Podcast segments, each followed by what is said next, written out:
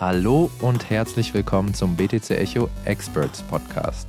Mein Name ist Giacomo Mayhofer und bei uns zu Gast heute sind zwei Gründerinnen, die schon seit 20 Jahren im Finanzgeschäft unterwegs sind. Kennengelernt haben sie sich bei der Schweizer Großbank Credit Suisse. Mittlerweile leiten sie ihr eigenes Startup, You Mushroom. Das Motto, jeder kann zum smarten Investor werden. Und wie das geht, darum dreht sich unsere Folge heute. Hallo, Luba Schönig und Tonia Zimmermann. Schön, dass ihr da seid. Hallo, Giacomo. Hallo, Giacomo. Danke für die Einladung. Ein Hinweis an dieser Stelle: Dieser Podcast wurde bereits im November 2023 aufgenommen. Deshalb wundert euch nicht, wenn wir am Ende nach einem Jahresrückblick fragen und manche Kurse niedriger sind als heute.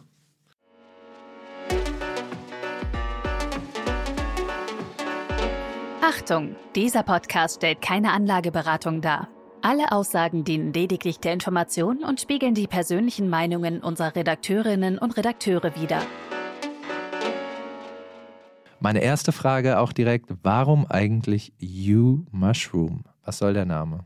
Inspiriert ist der Name von der unabhängigen, zauberhaften Welt der Pilze. Ähm, Pilze zählen zu den ältesten Lebewesen auf dem Planet Erde, sind miteinander verbunden, wachsen zusammen, alle Pilze sind gleichgestellt, sie bauen ein neues Ökosystem auf. U steht für das Connectivity-Zeichen aus der Mathematik. U Mushroom heißt auch You Grow. Okay, jetzt habt ihr meine Neugierde schon geweckt und ich glaube die unserer Zuhörer auch. Was genau ist denn You Mushroom und wie funktioniert es? You Mushroom ist eine, wie du bereits bei der Ansage gesagt hast, eine Investitionsplattform. Und du hast auch am Anfang gesagt, dass wir sehr viele Jahre im Banking verbracht haben. Im Banking haben wir auch immer wieder gesehen, dass die Endkunden nicht die Beratung von der Bank bekommen, die sie vielleicht erwarten würden, oder nur die größten Kunden bekommen Beratung, wenn es um ums Anlegen geht. Und mit You Mushroom haben wir eine Lösung, die den, die den Anlegern alle Tools in die Hände gibt, um ihr eigener Investment Advisor zu werden. Das heißt, wir geben ein Produkt Search Tool, was das Fundament der, der Plattform ist. Wir geben Ausbildung und wir haben eine fantastische Community, eben Parallelen zum Pilzreich, von der man lernen darf. Okay.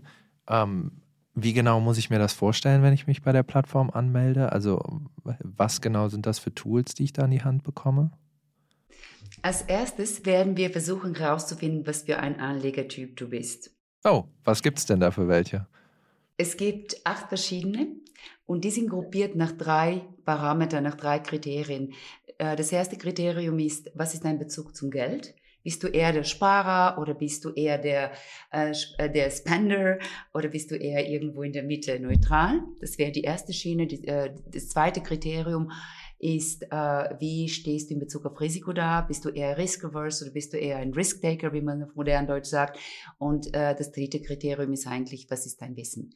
Die Namen sind sehr spannend. I'm a happy professor. You're a happy professor. I'm a responsible nerd.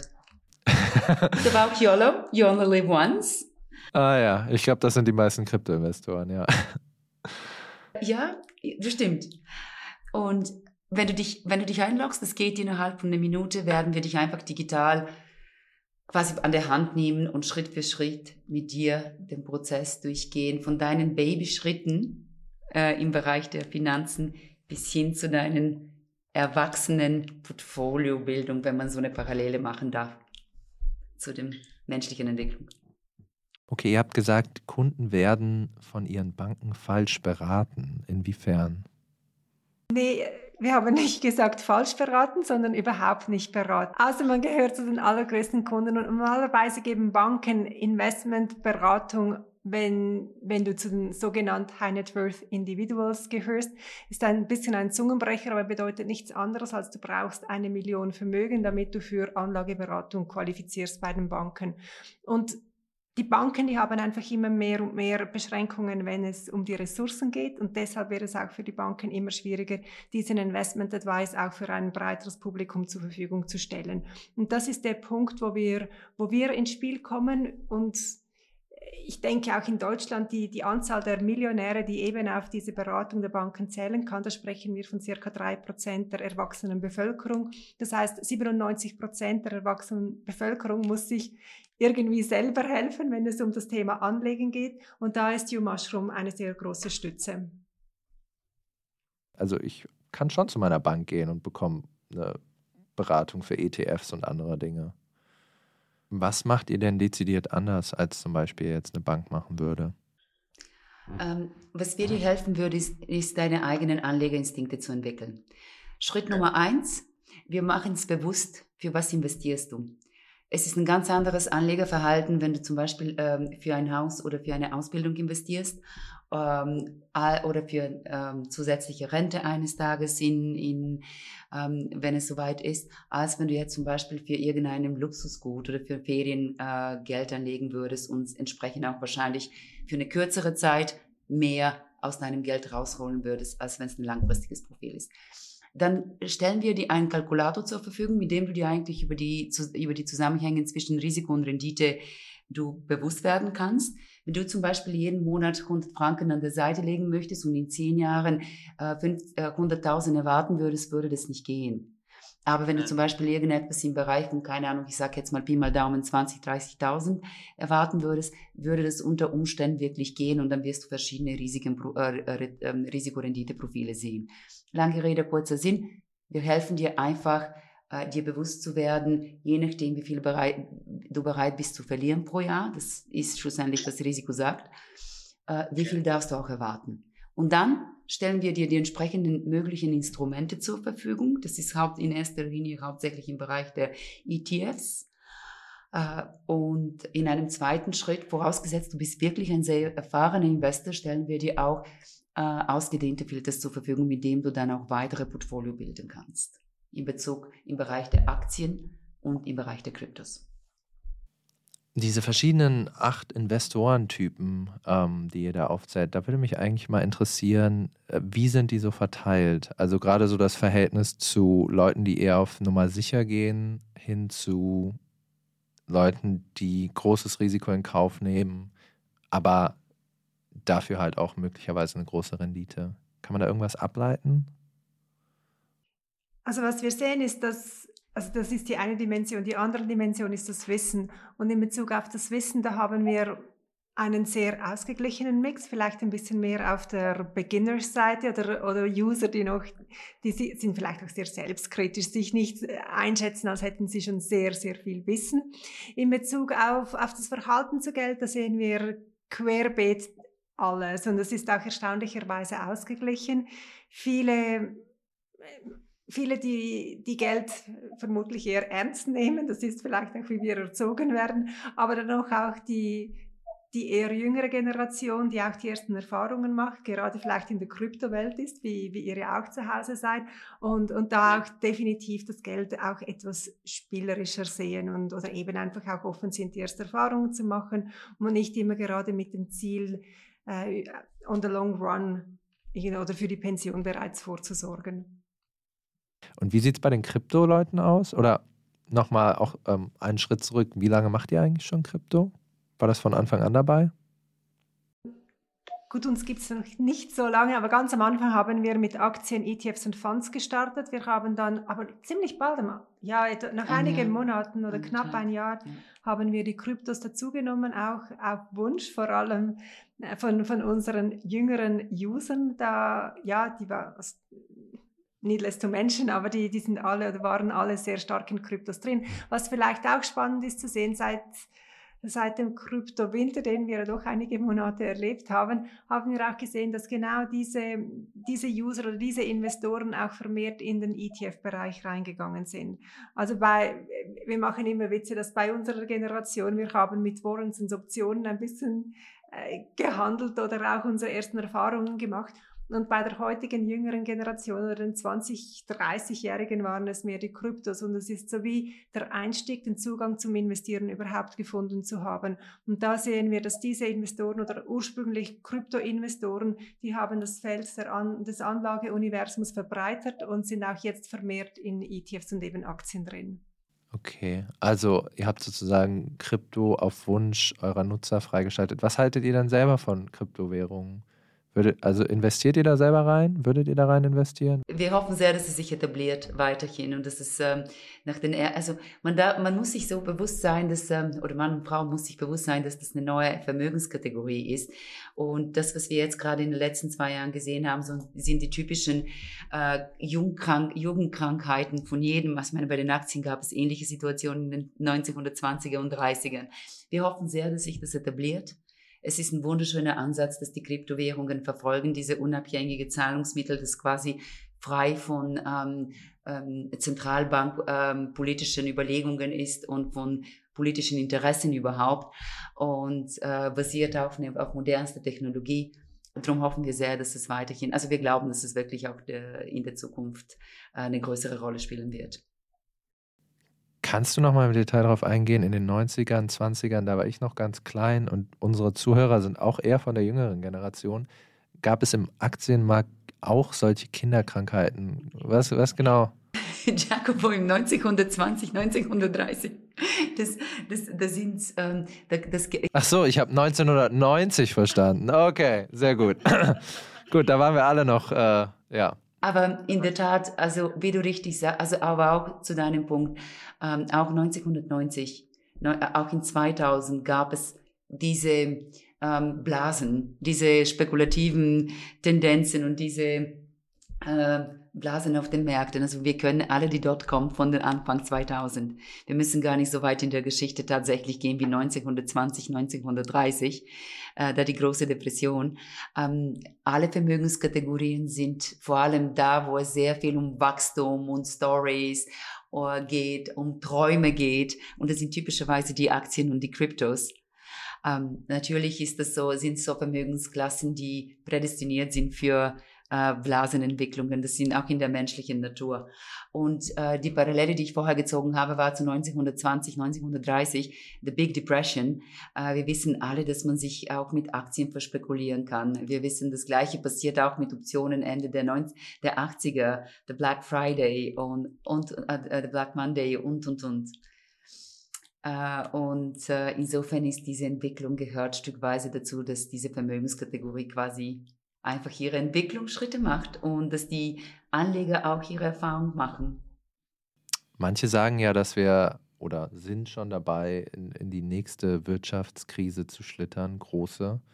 Ähm, seht ihr das eigentlich auch so? Ja, das sprichst du eines unserer Lieblingsthemen an. Nein, wir sehen die momentane Situation extrem kritisch und vor allem, wenn, also wir, wir verfolgen vor allem auch die Verschuldung der, der Staaten der entwickelten Welt sehr genau und da sehen wir doch von den USA und, und einigen anderen Ländern angeführt oder der Increase der, oder die, die Erhöhung der Schulden mindestens von den USA angeführt, die, die ex, ja, die, die extrem über die letzten Jahre. Besonders während der Pandemie haben wir gesehen, dass die meisten entwickelten Länder ihre Verschuldung exponentiell gesteigert haben. Wir haben immer mehr äh, ja, Schulden im System drin. Wir haben inzwischen höhere Zinsen, was die, die Verschuldung dann nochmals weiter unterstützt. Und, und somit, ja, haben wir die höhere Verschuldung. Für, und für diese unter Kontrolle zu halten, wären tiefere Zinsen eigentlich hilfreich. Wenn die Zinsen aber tief sind, aber immer mehr Geld im System, haben wir die Inflation, die wir ja auch vor allem letztes Jahr gesehen haben, bevor die Zentralbanken angefangen haben, die Zinsen zu erhöhen. Insofern kann man sagen, dass, dass die momentane Situation, die je nachdem, welche Tendenz die Inflation oder die Verschuldung, was gerade stärker wiegt, müssten die Zentralbanken eigentlich sehr spontan immer auf die eine oder andere Seite reagieren, was sicher mit mehr Volatilität verbunden ist, welche wir in der nächsten Zeit erwarten, aber dann auch sicher ein System, welches extrem geleveraged ist und, und ja, mit den Herausforderungen irgendwie umgehen muss. Und wie genau da, ja, die Auflösung ist, das, das wird extrem spannend. Ist denn gerade, also du hast hohe Volatilität angesprochen und so ein bisschen Krisenstimmung, Angst vor der Krise. Ist das überhaupt ein guter Zeitpunkt, um zu investieren? Oder kann man sich da nicht kolossal verzocken? Kommt drauf an, wie du investierst. Ähm, es gibt so einen bekannter Spruch unter uns langfristigen Anlegern, also prinzipiell auch in der Akademie sagt man, ähm, Time in the market beats market timing.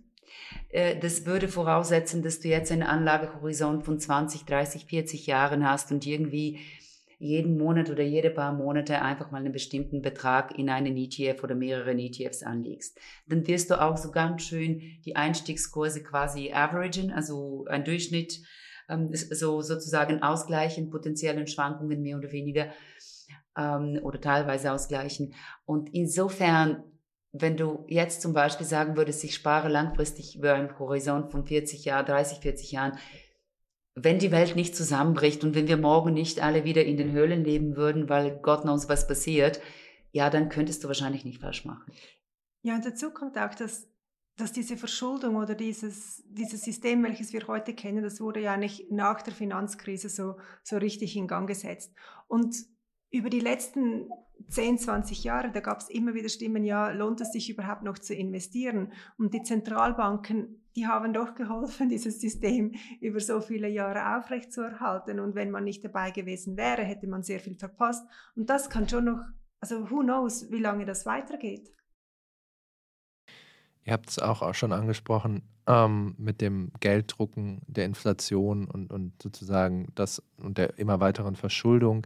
Was haltet ihr eigentlich von dieser Erzählung von Bitcoin sozusagen als Antwort auf diese Probleme der Geldpolitik? Also dieses 21, es gibt nur 21 Millionen Bitcoin, man kann keine nachdrucken.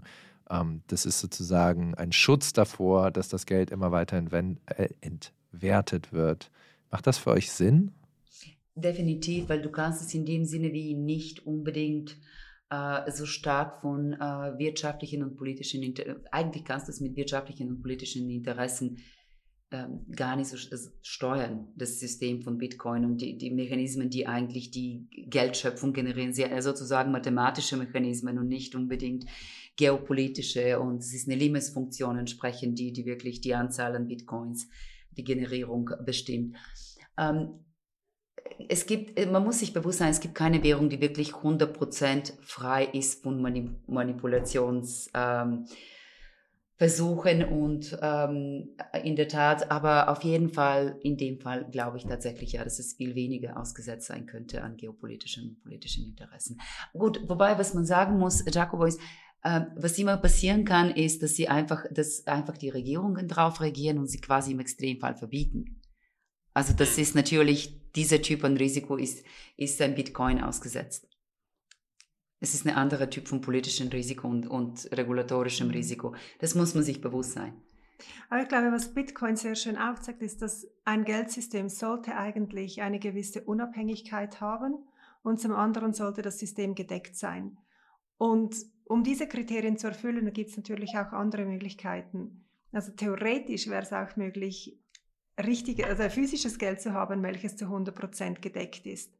Oder eine Leitwährung, die nicht von den USA gesteuert ist, sondern von einem Gremium von Ländern oder von gar keinem Land. Ich glaube, da gäbe es schon noch weitere Möglichkeiten oder Alternativen zu Bitcoin. Aber Bitcoin zeigt sicher sehr schön auf, wie ein System ausschauen könnte. Und es ist in dem Sinne auch, die Generierung vom Geld ist nicht menschlich gesteuert in dem Sinne im Grunde genommen. Es ist eigentlich Gesetzmäßigkeiten darunter. Das macht es so robust. Ich frage jetzt ganz naiv, da ich tatsächlich gar nicht so viel darüber weiß. Ist es aber nicht auch ein Problem, weil das ganze Geld wird ja teilweise auch gedruckt, um bestimmte, weiß ich nicht, soziale Programme zu fördern oder ne, während Covid ähm, Milliardenprogramme aufzusetzen. Und angenommen, man würde sich jetzt auf sowas wie Bitcoin verlassen, was man nicht nachdrucken kann, ähm, sowas würde ja gar nicht mehr gehen. Ähm, ja. Also, also ein Punkt dazu ist, so werden ich als, als, unter, als, als Staat einfach mehr Schulden ausgebe und Geld drucke, also, oder ich muss so sagen, wenn ich als Staat mich mehr verschulde, hat das noch nichts mit Geldpolitik zu tun. Dann, dann gebe ich einfach ja, wobei es muss am Schluss trotzdem irgendwie gekauft werden können. Aber ich glaube, wir werden einfach viel schneller am Ende dieses Cycles, weil weil die, weil es, weil es in diesem Fall kein oder QE sehr schwierig wäre zu betreiben, dann würden einfach die Kreditprämien sehr viel schnell, sehr viel schneller steigen und, und es wäre gar nicht möglich, sich so weit zu verschulden. Also ich glaube, wenn, es ist sehr hypothetisch alles, aber hätten wir ein gedecktes Geldsystem, dann wären diese Schulden schon, also wären wir schon gar nie an diesen Punkt gekommen.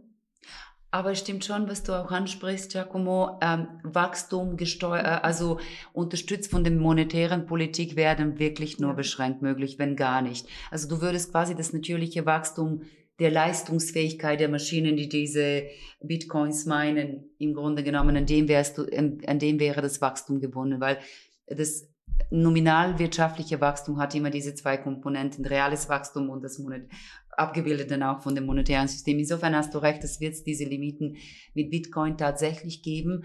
Was wir nicht vergessen dürfen ist, und äh, natürlich gibt es auch noch, es gibt noch eine andere Komponente und das ist die ähm, energetische Komponente, die Energiekomponente für Mining von Bitcoins.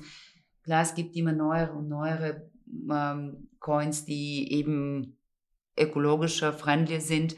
Aber man darf nicht äh, vergessen, einfach, dass wenn das, das, das Geld auf der Schiene und der, äh, auf der Ebene der Bitcoins hat auch eine ESG, also eine energetische Komponente, definitiv sehr stark zu berücksichtigen. Ist aber außerhalb von der Diskussion, die wir jetzt gerade haben. Äh, lasst uns nochmal zum Investieren kommen. Ich persönlich in meinem Bekanntenkreis habe auf jeden Fall gemerkt, dass wenn man die Leute darauf anspricht, ähm, eigentlich sehr viele Leute Geld investieren über Robinhood oder irgendwelche ETFs oder Krypto. Aber wenn man Leute nicht aktiv darauf anspricht, weiß man das gar nicht. Und ich habe manchmal so das Gefühl, reden wir auch vielleicht einfach zu wenig darüber? Wir reden definitiv viel zu wenig über Geld. Und uns überrascht immer, wie viel wir von unseren besten Freunden wissen, aber wir haben keine Ahnung, wie viel die zum Beispiel verdienen oder eben was die mit dem Geld machen. Also höchstens äh, man kauft sich eine Immobilie, dann ist es schwierig, nicht mitzubekommen.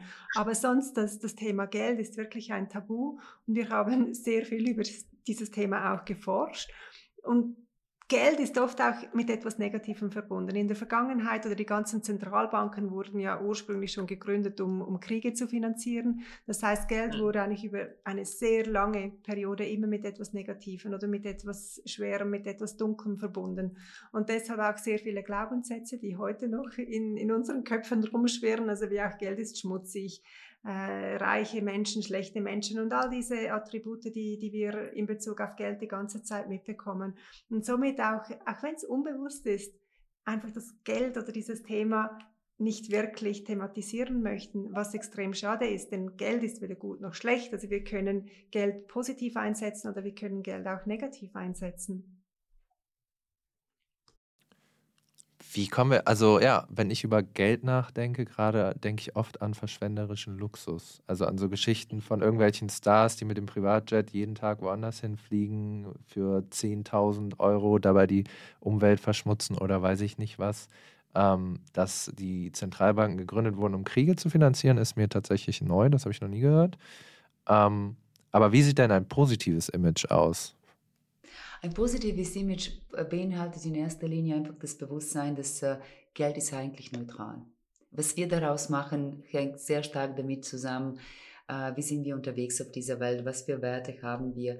Und es geht auch darum, dass wir realisieren, Geld, unser Geld hat eine Stimme, die dürfen wir auch ausdrucken und die können wir da einsetzen in die Industrien, die wir und Unternehmen, die wir gerne unterstützen möchten wenn du zum Beispiel glaubst, uh, Wearable Technology äh, wird eines Tages wirklich die Revolution sein in Bezug auf Prävention von, keine Ahnung, Herzinfarkten etc., etc., dann wirst du mit großer äh, Wahrscheinlichkeit solche Unternehmen investieren, indem du finanzierst. Und es ist extrem erstaunlich, äh, man kümmert sich über seine physischen Ressourcen mittlerweile. Es gibt sehr viel Wissen draußen, wie muss man sich bewegen, wie muss man essen etc., etc., damit man fit ist, auch schlafen emotionelle Ressourcen und mentale Ressourcen. Also mittlerweile bieten sogar große äh, Unternehmen ihren Mitarbeitern wirklich ähm, Mindset-Programme, Meditationsprogramme und, und, und. Aber über Geld, Ausbildung über das ABC von Finance und wie äh, baust du deine, was bedeuten die Worte in Finance, wie baust du deinen ersten Satz auf, in der Finanzsprache, sprich dein erstes Portfolio. Das, das wird nirgendwo angeboten äh, außerhalb an gewissen Universitäten, wenn du Wirtschaft studierst. Und darum sind die Leute gar nicht dran gewöhnt, eigentlich sich mit dem Thema als substanziell auseinanderzusetzen. Und wir glauben, die Welt wäre eine bessere, wenn jeder sich wirklich bewusst wird, dass man das Geld da einsetzen kann, wo man effektiv äh, auch seine Zukunft gestalten möchte. Und Geld ist was Gutes. Man kann sehr vieles Gutes damit tun. Wenn wir jetzt mal ähm, absehen von den verschiedenen Investorenprofilen, die ihr da anlegt und, und den verschiedenen Investmentstrategien, gibt es sowas wie allgemeingültige Weisheiten, die ihr den Leuten mitgeben könnt, wenn es um Geld geht und ums Investieren, an die ihr euch vielleicht auch selber haltet? Ja, also wir halten uns schon an eigentlich an viele Daumenregeln, wenn es ums Investieren geht. Die erste Regel ist immer, wir investieren nur in, in Anlageprodukte oder, oder, in, oder Wert oder Anlagemöglichkeiten, die wir auch effektiv verstehen. Ich investiere in nichts oder wir beide investieren in nichts, was wir, was wir nicht 100% verstehen. Dann das Zweite ist, wir investieren nur in, in Anlagen, hinter denen wir stehen können oder die, ja, die wir eben wie gesagt, also Luba vor Klärgeld hat eine Stimme, mit dem Geld können wir auch eine Welt beeinflussen, in welcher wir leben möchten. Und diesem, diesem Prinzip sind wir extrem treu, wir investieren nur hinter was wir stehen können. Und dann, ja klar, eine gewisse Diversifikation. Schauen wir schon, dass wir die, dass wir die erfüllen, dass wir nicht so, so schön gesagt alle Eier in denselben Korb legen und, und da und nicht einem einzelnen Risiko ähm, nur ausgesetzt sind, dass wir da ja, ein bisschen breit abgestützt sind, klar mit gewissen Vorlieben, hinter denen wir absolut stehen. Also alles in Kryptowährungen zu investieren, keine gute Idee. Es ist einfach, man muss sich bewusst, was für ein Risiko man äh, auseinander äh, äh ausgesetzt ist und das ist eine sehr junge Vermögenskategorie und da sind die Schwankungen das ein Mehrfaches von einem, äh, sogar von denen eines Apples oder eines Microsofts. Aber ja, definitiv, das ähm, wäre nicht unbedingt eine gute Idee von Diversifikationsperspektive. Unterscheidet sich das Mindset, wenn man in Krypto investiert? Ihr habt es ja schon angesprochen, die Volatilität ist extrem. Teilweise in Tagen werden sozusagen die Prozente hoch und runter, äh, purzeln hoch und runter, die teilweise in Wochen oder Monaten bei normalen Aktien ähm, der Fall sind. Spricht das eine bestimmte Form von Investor besonders an und braucht man dafür ein besonderes Mindset? Würdet ihr das jedem empfehlen oder würdet ihr bestimmten Leuten auch sagen, nee, lass die Finger davon? Ah, das sagst äh, sorry. Mach ähm, das siehst du sehr einfach, wenn du wirklich diesen Calculator ausfüllst. Du hast auf einmal wirklich diese Frage ähm, nach dem Risikotoleranz.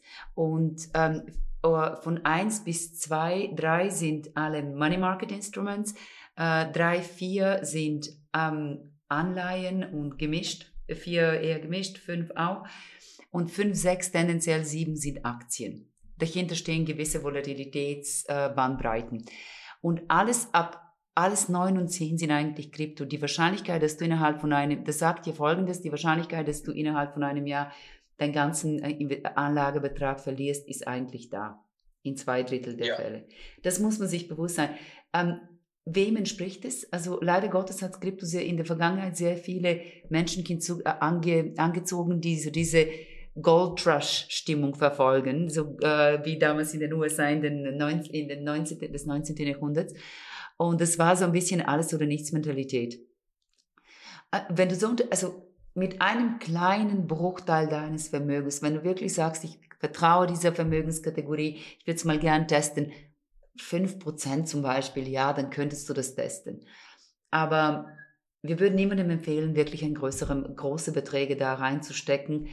Vor allem deswegen, weil man noch relativ wenig weiß, wie sich diese Vermögenskategorie verhält. Und man muss sich wirklich bewusst sein, die reale Chance ist da, dass man innerhalb von einem Jahr tatsächlich auch das Angelegte verliert. Ja, mir ist das tatsächlich schon passiert. also ich bin der lebende Beweisfall. Ja, zweimal schon. Also von daher. Ähm, kann ich nur unterschreiben, die Risikoeinschätzung. Ich weiß nicht, ob ihr das mitbekommen habt, aber wir haben ja gerade schon so ein bisschen darüber gesprochen, dass dieser Markt gewisse Kinderkrankheiten hat, die man auch beim Aktienmarkt gesehen hat. Ähm, jetzt gibt es ja Wellen von Spot-ETF-Anträgen für Bitcoin und Ethereum, teilweise von BlackRock also nicht teilweise, auch von BlackRock, aber auch von Fidelity und anderen Schwergewichten der Wall Street. Ist das so ein Ding, oder wie seht ihr das? Seht ihr das als Schritt zur größeren Institutionalisierung, zum Erwachsenwerden dieses Marktes? Seht ihr das kritisch? Ich glaube, es ist nur eine natürliche Entwicklung oder das äh, gerade in dieser Asset Management Industrie hat man ja auch gesehen, dass viele Boutiquen haben sich dem Kryptothema angenommen und somit auch den Market Share der großen Häuser mindestens in diesem Bereich komplett abgelaufen und und ich glaube, für viele dieser Player ist es wichtig, einfach in jeder Asset-Klasse auch visibel zu sein und präsent zu sein. Ob jetzt das kritisch ist oder nicht, ich denke, oder, oder ob, ob das auch der Schritt ist, um diese Asset-Klasse zu institutionalisieren. Ich glaube, dazu sind die großen Namen immer noch verhältnismäßig zu wenig stark involviert. Ich denke, es ist mehr auch von diesen traditionellen Namen ein, einen Schritt, einen Zug nicht zu verpassen aber ich sehe jetzt durch diese ersten Schritte noch nicht, dass dies, dass dies Market Changing ist. Und ich denke, was, was vielleicht speziell ist neben all den Kinderkrankheiten bei den Kryptowährungen, ist auch, dass doch ein substanzielles politisches Risiko noch dahinter steht und, und es für uns nicht genau klar ist, wie, wie diese Vielfalt von, von Kryptowährungen unter Umständen auch in der weiteren Zukunft äh, Bestand hat oder toleriert wird.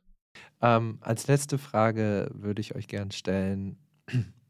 Auch das ist irgendwie was, was im Crypto-Space die ganze Zeit diskutiert wird. Die Kurse ziehen ja wieder nach oben. Bitcoin steht, glaube ich, jetzt bei 38.000 US-Dollar.